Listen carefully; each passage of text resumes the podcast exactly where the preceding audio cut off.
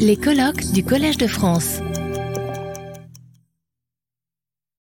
Voilà, il est 9h30. Euh, bienvenue à toutes et à tous, euh, ici dans cette grande euh, salle très spacieuse. Je crois qu'il y a trois colloques en même temps aujourd'hui au Collège de France, donc nous nous disputons la fréquentation de ces colloques, mais heureusement il y a aussi la plateforme du Collège sur laquelle ultérieurement seront placées les interventions qui sont filmées aujourd'hui par l'équipe qui est présente au fond de la salle. je voudrais aussi remercier Odile Chatirichvili qui m'assiste pour la préparation et l'organisation de cette journée, et Khalid Benhamad euh, pour son aide pour le bon déroulement de nos travaux et, pour veiller sur le bien-être des participants, notamment lors de la pause déjeuner. Et puis merci aussi, comme toujours, à l'équipe technique euh, du collège. C'est une des grandes joies euh, de savoir que nous, travaillons en, grande sécurité ici. la journée, comme vous le savez, et qui est indiquée ici, sera euh, se déroulera de la manière suivante. Il y aura quatre exposés ce matin avec une pause intermédiaire, puis euh, une pause déjeuner à 13h et nous nous retrouverons à 14h30 pour trois autres exposés qui, eux, seront enchaînés sans pause et euh, j'offrirai quelques mots de conclusion pour clore cette journée. Fidèle à, un principe qui m'est cher, et pour clore la seconde année d'un cours qui a été consacré aux questions de mérite et de méritocratie, euh, j'ai suggéré, je vous propose d'ouvrir la perspective euh, en recourant à une variété d'approches scientifiques. Je laisse de moi le côté approche disciplinaire, parce que le mot disciplinaire peut s'entendre plutôt comme une camisole que comme un élan, euh, et aussi en recourant aux comparaisons géographiques, sociopolitiques et culturelles. Euh, les sept collègues qui ont répondu à mon invitation et que je remercie chaleureusement euh, de venir présenter leurs analyses et leurs travaux euh, sont économistes, juristes, philosophes, politistes, sociologues. Nous irons de la Chine à la Silicon Valley en passant par l'Inde et même par les Jeux olympiques, mais pas exactement ceux auxquels vous pensez. Euh, nous n'oublierons pas le contexte français avec l'étude de cas d'une grande école et avec ses problèmes d'admission et de diversification des recrutements. Seront présentées et utilisées dans cette journée des méthodes fort diverses, euh, l'enquête de terrain, l'expérimentation, euh, l'analyse positive et normative, l'analyse statistique et économétrique, l'analyse conceptuelle. voilà quelques-unes des approches qui seront développées. Euh, quant au, sujet lui-même, la question du mérite, je vous rappelle que étymologiquement, le mérite se réfère au salaire, à la récompense et ce à quoi on a droit. La notion, quand elle est transportée ensuite dans le domaine moral, n'est pas a priori appelée à faire controverse, puisque le mérite fait partie de ces valeurs qui sont louées. Euh, l'usage de la notion est devenu beaucoup plus fréquent dans la seconde moitié du XVIIIe siècle, à l'ère de la philosophie des Lumières, une époque à laquelle le mérite devenait une pierre angulaire d'une morale en quelque sorte offensive de l'action, de l'effort, du comportement et de la responsabilité, toute euh, dimension opposée à tous les avantages non mérités que procurait la transmission des privilèges de naissance de la société d'Ancien Régime. Euh, le mérite pouvait ainsi constituer un élément clé ou un des éléments clés d'une convergence entre les intérêts particuliers des individus et l'intérêt général dans la, philosophie sociale des Lumières. Il y a 70 ans, euh, l'usage de cette notion de mérite a été bousculé par son absorption dans le vocabulaire de la méritocratie. Parler de méritocratie, c'est en effet suggérer qu'il y avait un pouvoir qui mérite euh, d'être interrogé, discuté, soumis à l'examen critique pour déterminer si le genre de puissance sociale plutôt que morale que détient une valeur, le mérite, devenu institution ou norme, est légitime, sous quelles conditions euh, il peut l'être, euh, à quel prix, et si, comme il en va de tout pouvoir, celui du mérite est régulateur, émancipateur ou abusif. La notion même de méritocratie, elle a été inventée au milieu des années 50 euh, par ses, initiateurs. L'une que l'on connaît moins, euh, qui est Anna Arendt, connue par ailleurs, mais dont on sait moins qu'elle a été impliquée dans la forger cette notion. Et ensuite, surtout Michael Young, l'auteur du livre, fameux livre The Rise of Meritocracy. Euh, cette notion a été, a été inventée pour dénoncer l'instrumentalisation sociale du mérite. Euh, c'est que le mérite entendu comme la combinaison d'aptitude et d'effort détient, devient un principe de stratification sociale. Nous sommes au début de l'ère, à cette époque-là, de l'ère de la généralisation de l'éducation et de l'accès à la hiérarchie des emplois et des carrières en fonction des niveaux de diplôme et de connaissances détenus par les individus. Euh, l'argument critique est que les inégalités ainsi produites par le système éducatif apparaissent plus légitimes, mais ne sont pas moins séparatrices. Lorsqu'on examine l'histoire de la notion de méritocratie, de ses usages et des appréciations radicalement divergentes auxquelles la notion peut donner lieu, on discerne quelques zones centrales d'analyse et de débat. En premier lieu, l'éducation est au tout premier rang, puisque c'est l'argument central de la dystopie de Michael Young dont j'ai parlé. Puisque l'éducation est devenue un facteur central de la stratification sociale, la méritocratie pointe, ou l'usage de ce terme pointe vers l'égalisation souhaitable, mais indéfiniment différé des chances de réussite scolaire. Le contexte du questionnement sur l'égalisation des chances est d'abord national, mais on le voit s'élargir très vite quand on est en présence de phénomènes sociaux, démographiques et économiques qui mettent en jeu les, inégalités entre les pays et non plus seulement les inégalités internes à chaque pays. Parmi les pays dont il sera question au cours de cette journée, l'Inde et la Chine sont ou ont été et demeurent, ou seront encore plus peut-être, exportateurs nets de talents migrants, euh, de jeunes euh, individus formés euh, sur place ou qui partent se former et travailler à l'étranger et qui contribuent jusqu'aux formes les plus avancées de recherche et d'innovation dans les pays qui les emploient. Il n'y a qu'à regarder la composition des cadres dirigeants de l'industrie, des industries de haute technologie aux États-Unis pour comprendre de quoi je veux parler. Dans leurs propres frontières, ces deux pays traitent chacun du reste bien différemment euh, les chances de mobilité sociale.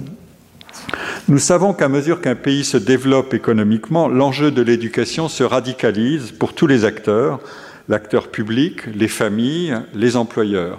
Ce que doit procurer l'éducation, c'est aussi la dynamique de croissance du pays, et ce, dans un contexte toujours plus présent de compétition entre les pays. Il y a dès lors une comptabilité positive, la réduction des inégalités entre les pays, et une comptabilité négative, euh, les pertes individuelles de chance au sein des pays pour toutes celles et tous ceux qui devraient pouvoir bénéficier de la croissance quand elle est suffisamment forte mais qui se heurte à une mobilité sociale qui peut être freinée. Euh, la comptabilité négative peut s'appliquer aussi aux pertes de chance d'un pays tout entier.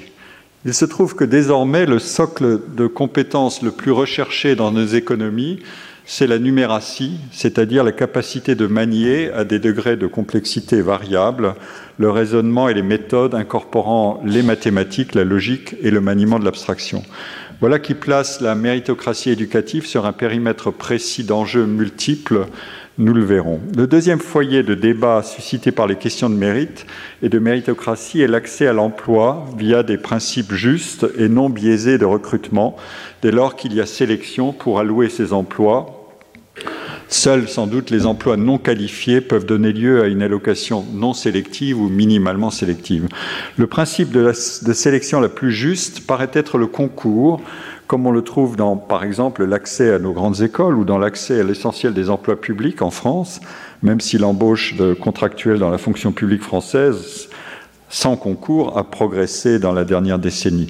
Mais dès qu'on met en place un principe formellement équitable de compétition via la procédure, par exemple, du concours, la question sera posée de l'amont de cette compétition, autrement dit, la composition socialement déséquilibrée du vivier des candidats, et cette question sera posée avec beaucoup plus d'insistance quand la formation accessible par concours et la valeur de cette formation sur le marché du travail concerne la partie supérieure des emplois qualifiés.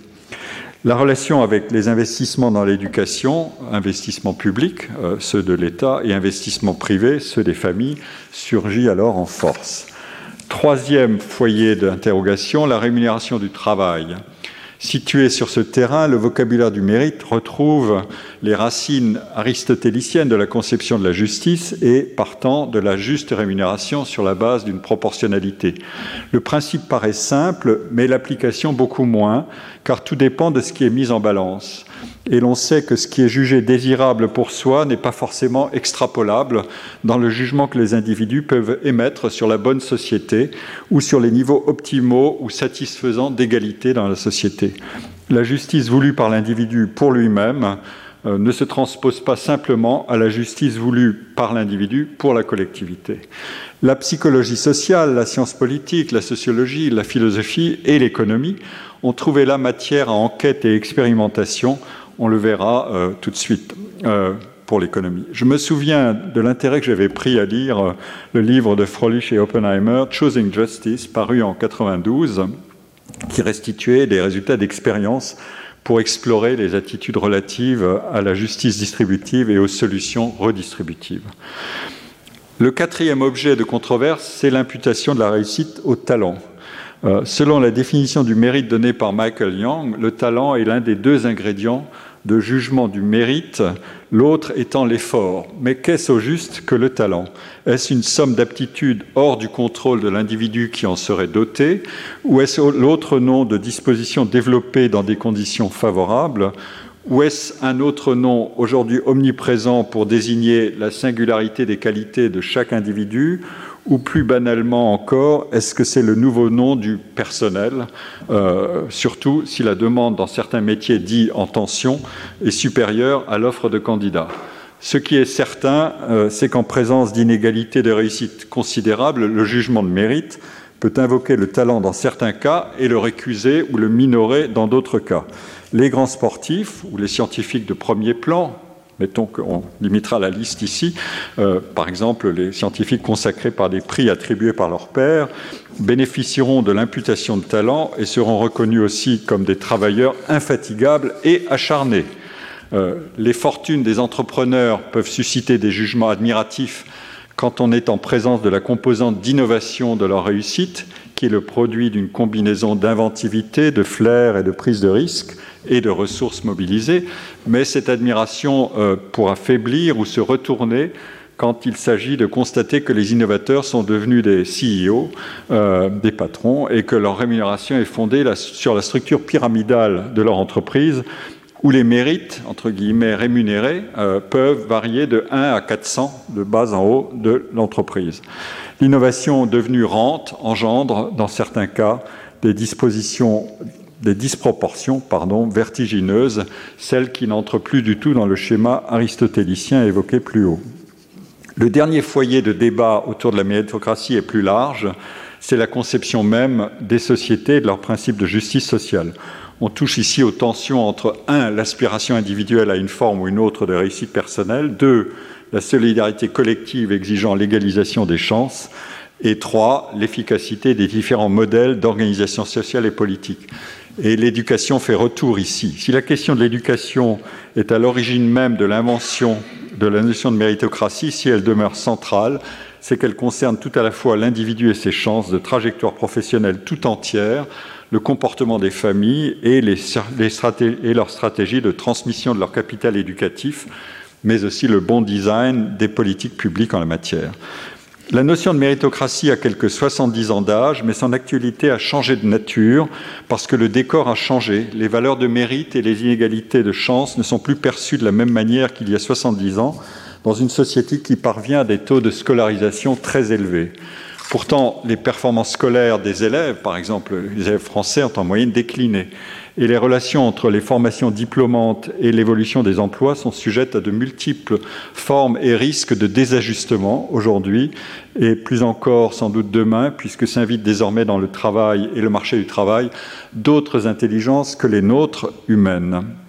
Dans un livre, Judging Merit, que j'ai eu l'occasion de citer cette année aussi pour une de mes analyses de cas, j'étudiais les candidats dans les concours internationaux de piano et l'évaluation de leur mérite, les auteurs Warren Thorngate, Robin Dawes et Margaret Foddy, euh, trois psychologues qui ne manquent pas d'humour teinté d'ironie, écrivent Les gens sont souvent d'accord sur les critères euh, de, mérite, tout comme ils sont d'accord sur le sens des mots ou sur le sens de rotation des aiguilles d'une horloge. Or, les critères varient d'une situation à l'autre. Les critères permettant de juger le mérite des demandes d'admission dans les universités, par exemple, ne sont pas les mêmes que les critères permettant d'attribuer des trophées dans une exposition canine. Euh, malgré cela, poursuivent nos trois psychologues, dans une situation donnée, les critères peuvent être mutuellement acceptés ou rejetés par tous ceux qui jugent et qui sont jugés. Les écarts par rapport au jugement produit par l'utilisation correcte de ces critères peuvent alors, en principe, être mesurés, discutés et rectifiés. Fin de citation. Eh bien, je vous propose dans cette journée de faire varier les situations étudiées et de vérifier si des significations stables des notions de mérite et méritocratie émergent pour être discutées avec efficacité, notamment s'il s'agit d'inventer des principes robustes de justice et d'efficacité. Retrouvez tous les contenus du Collège de France sur www.colège-2-france.fr.